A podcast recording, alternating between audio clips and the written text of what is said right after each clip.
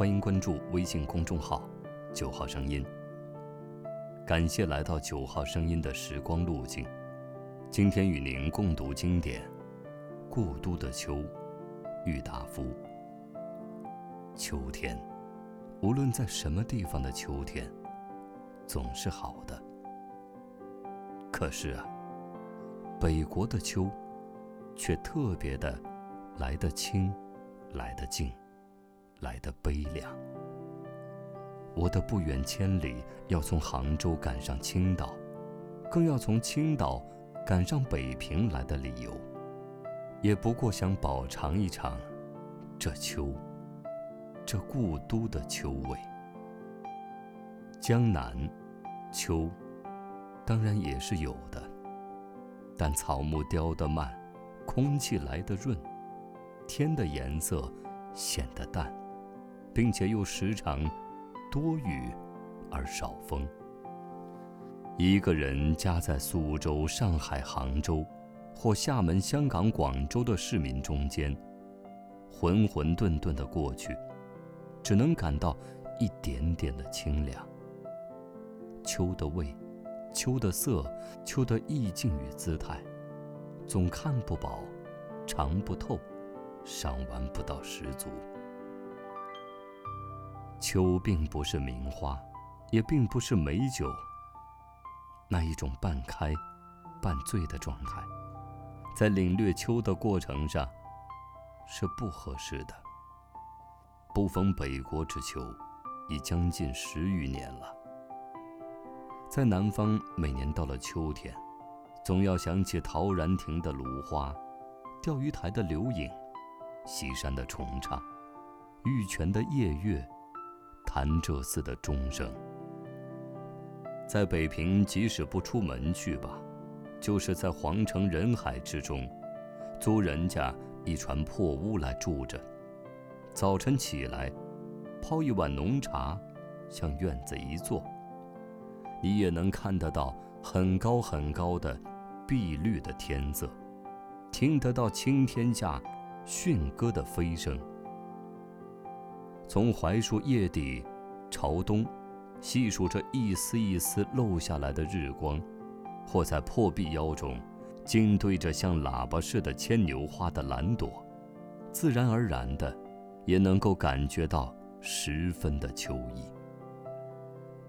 说到了牵牛花，我以为以蓝色或白色者为佳，紫黑色次之，淡红色最下。叫长着几根疏疏落落的尖细且长的秋草，使作陪衬。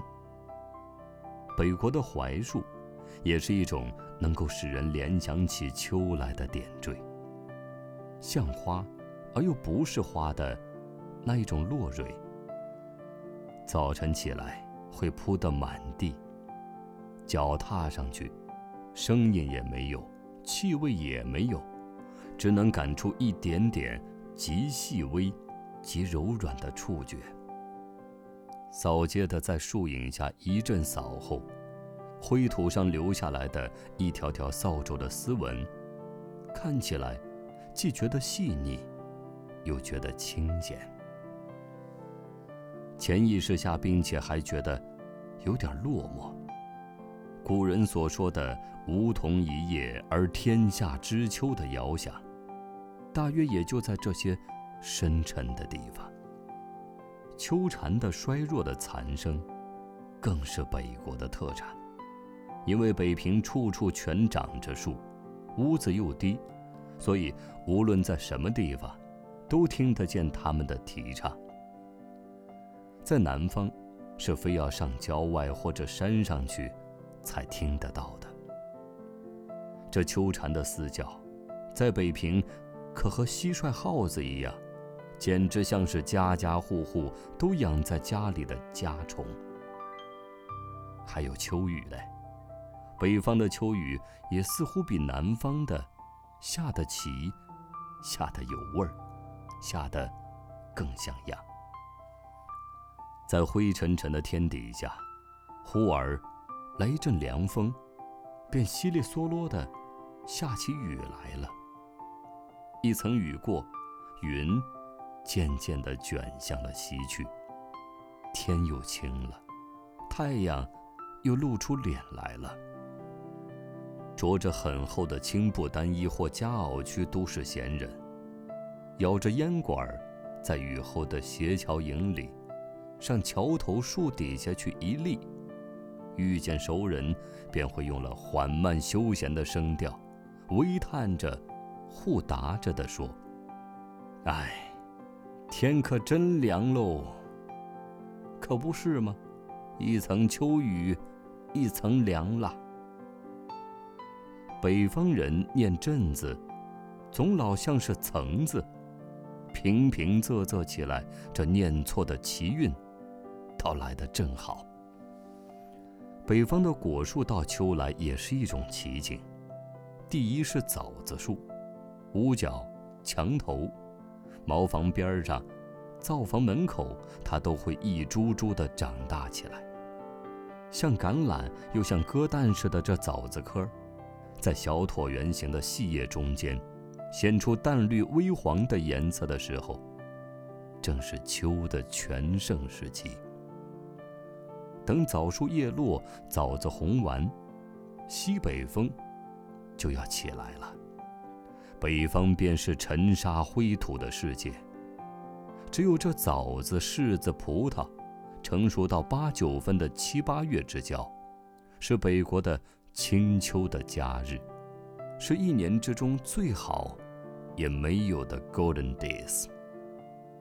有批评家说，中国的文人学士，尤其是诗人，都带着很浓厚的颓废色彩，所以中国的诗文里，宋赞秋的文字特别的多。但外国的诗人，又何尝不然呢？我虽则外国诗文念的不多，也不想开出账来，做一篇秋的诗歌散文抄。但你若去一番英德法意等诗人的集子，或各国的诗文的 anthology 来，总能够看到许多关于秋的歌颂与悲题。各著名的大诗人的长篇田园诗或四季诗里，也总以关于秋的部分。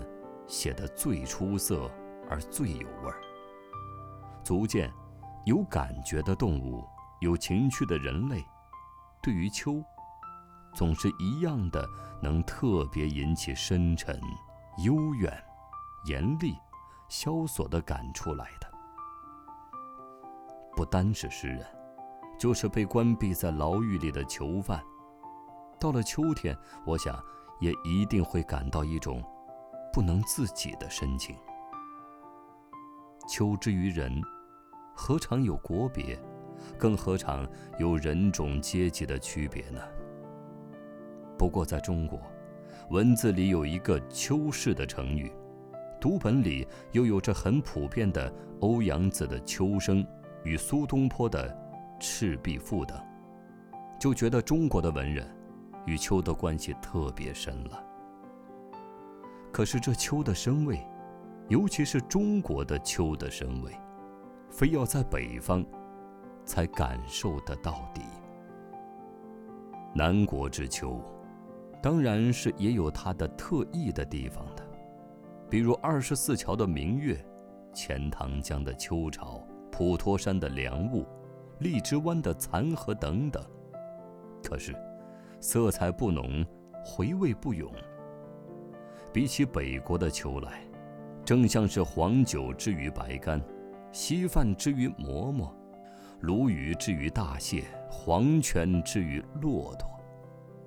秋天，这北国的秋天，若留得住的话，我愿把寿命的三分之二折去，换得一个三分之一的零头。各位。今天的九号声音，又为你另存了一段时光之旅。晚安。